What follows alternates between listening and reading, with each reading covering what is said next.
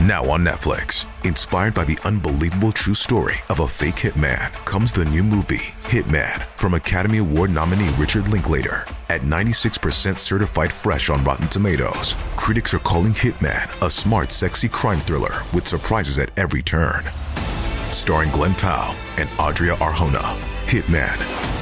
Now playing on Netflix and in select theaters. Rated R. We took it all. We brought them to our land.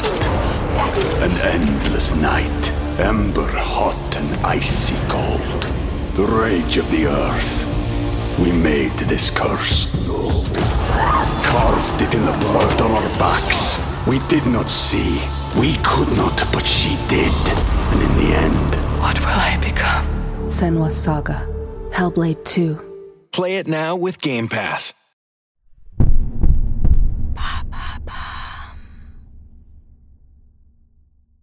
La tuerie du Grand Bornand, épisode 4.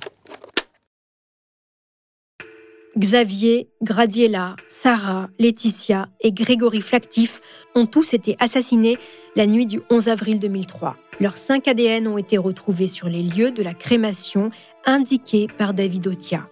L'arme de David a servi à tuer Xavier.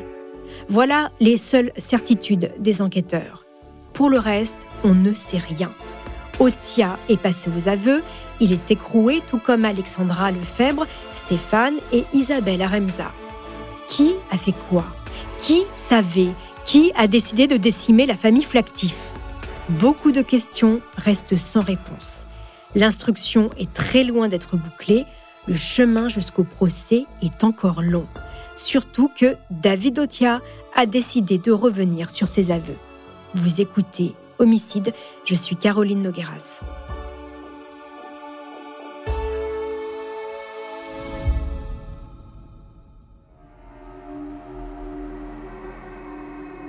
David Otia est mis en examen pour assassinat.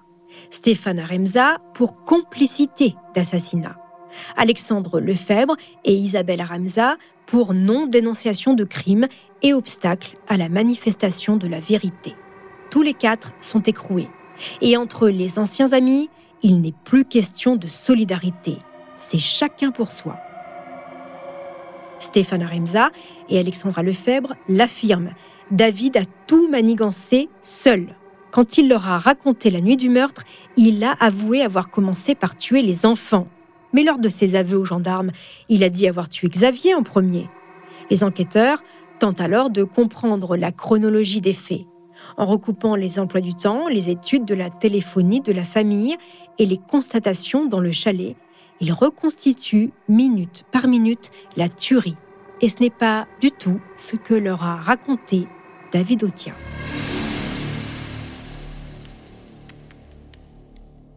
Retour ce vendredi 11 avril.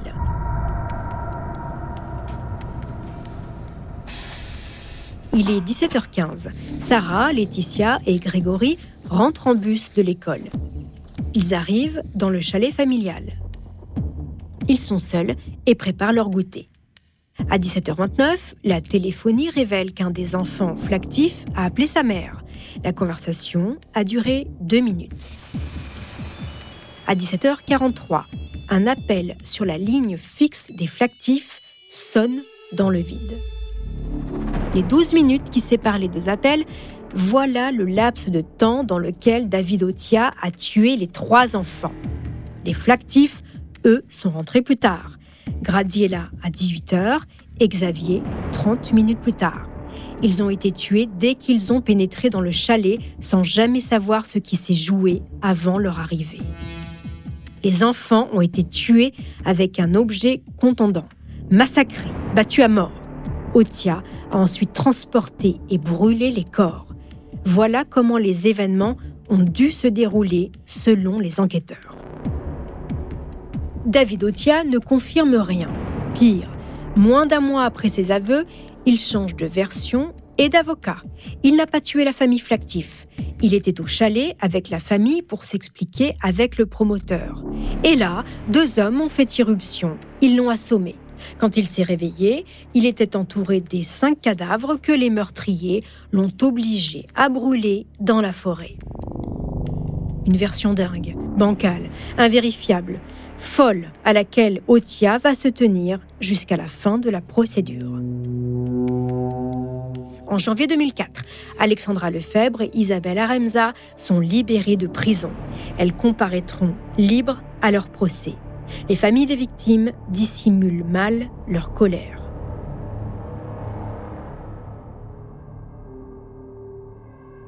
« 28 avril 2004, le nouveau juge d'instruction en charge du dossier organise une reconstitution dans le chalet des Flactifs.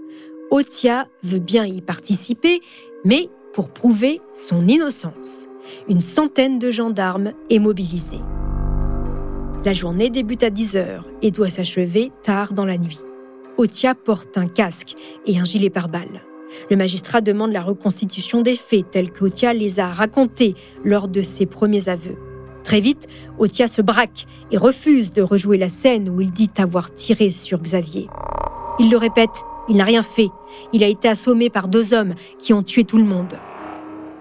La reconstitution se poursuit sans le principal suspect. Des gendarmes prennent sa place. Les scènes rejouées prouvent qu'un homme seul a pu tuer et transporter les corps sans aide. Les avocats de David Otia s'insurgent.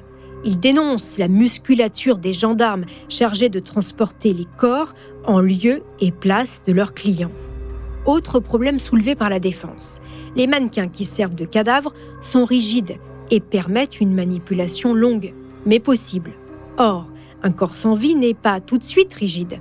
Comment David Otia a-t-il pu, sur la terrasse à découvert, transporter le cadavre de Xavier Flactif qui avoisinait les 100 kilos? Otia maintient sa version. Deux hommes sont arrivés au chalet. Devant ses yeux, ils ont tué Xavier Flactif avant de l'assommer. À son réveil, il saignait à la tête et à la main. Problème, à l'endroit où il dit avoir repris connaissance après le massacre de toute la famille, aucune trace de son ADN n'a été retrouvée. Otia poursuit sa version à laquelle personne ne croit.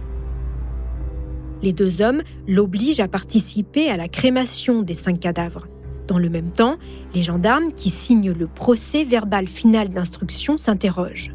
Un homme seul n'a pas pu faire le ménage dans tout le chalet armé d'une simple lampe de poche. Il doute qu'il ait pu transporter et brûler les corps sans aide d'un tiers. La reconstitution de la crémation des corps ne permet pas la manifestation de la vérité. Otia affirme dans ses premiers aveux qu'il a utilisé du carburant et les couvertures qui avaient servi à envelopper les corps. Il raconte que le feu s'est éteint en une heure. Or, les experts prouvent que pour brûler cinq cadavres, il faut un bûcher alimenté toute la nuit par 800 kilos de bois. 800 kilos, c'est quand même beaucoup pour un seul homme.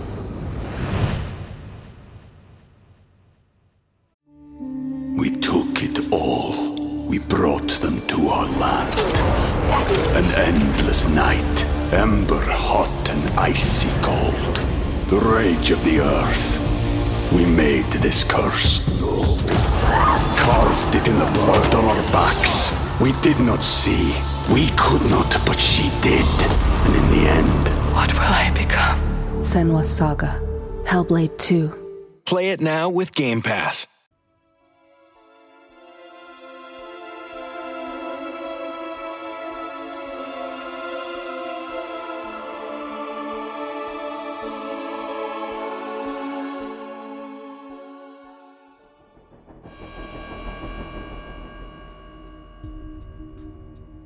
12 juin 2006.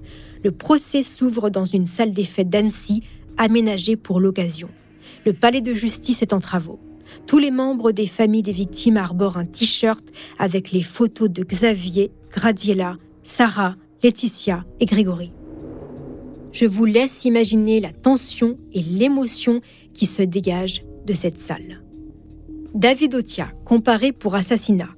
Stéphane Aremza est poursuivi pour complicité d'assassinat. Isabelle Aremza et Alexandra Lefebvre sont sous le coup de trois accusations non-dénonciation de crime, obstacle à la manifestation de la vérité et association de malfaiteurs. Elle risque 10 ans de prison. C'est un procès de dupe. Tous accusent Otia, qui charge deux hommes en noir. Même les experts psychiatres se heurtent au mystère Otia. Dans leur examen psychiatrique de l'accusé, on peut lire. Il se présente à l'intérieur de la normalité clinique, avec des traits de personnalité d'allure narcissique, phobique et opératoire, avec une tendance à fuir les émotions dans l'action, avec un idéal de maîtrise plutôt qu'un fonctionnement psychopathique. On repère des traces de clivage qui lui permettent de maintenir une image de lui-même conforme à ce qu'il accepte. Otia ne souffre d'aucun trouble, d'aucune pathologie. Il est accessible à une sanction pénale. Dans le box des accusés, il s'arc-boute à sa version. Mais personne n'y croit. Alexandra Lefebvre, enceinte de son nouveau compagnon, accable son ex.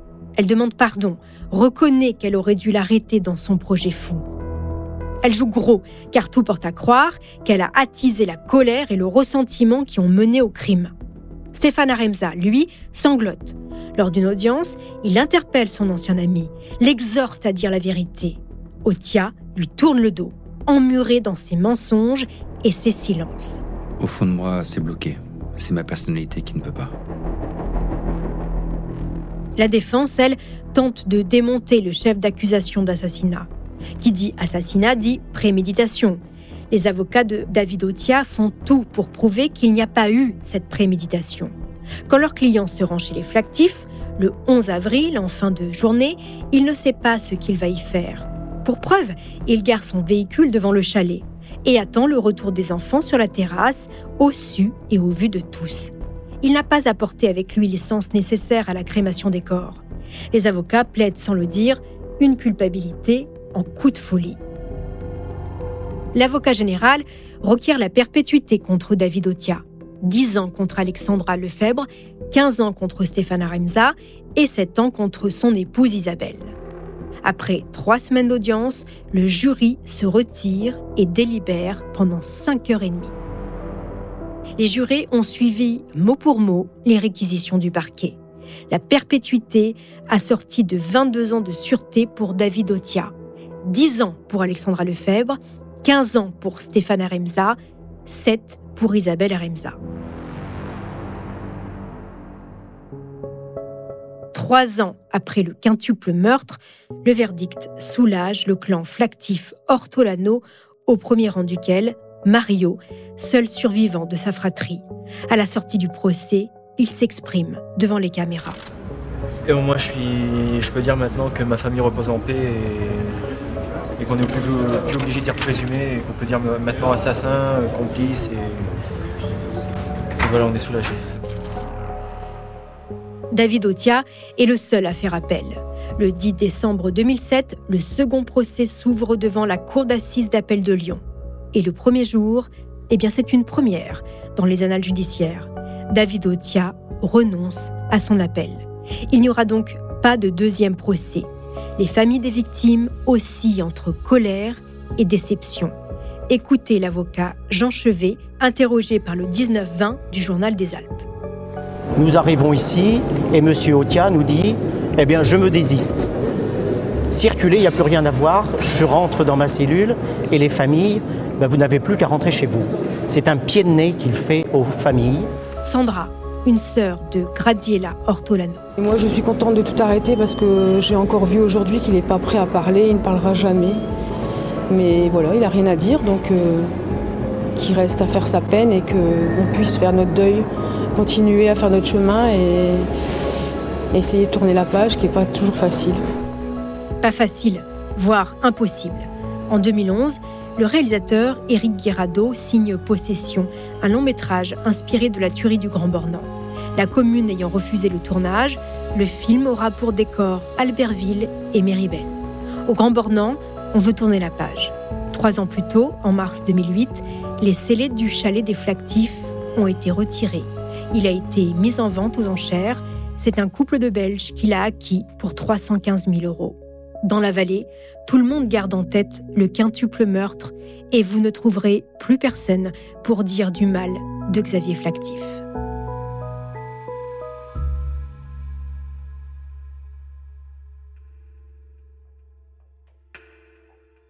Voilà, c'est ainsi que se termine cette saison de Homicide.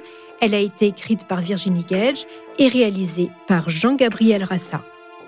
N'hésitez pas, chers auditeurs, à nous laisser des étoiles sur vos applis de podcast préférés et de parler de homicide autour de vous.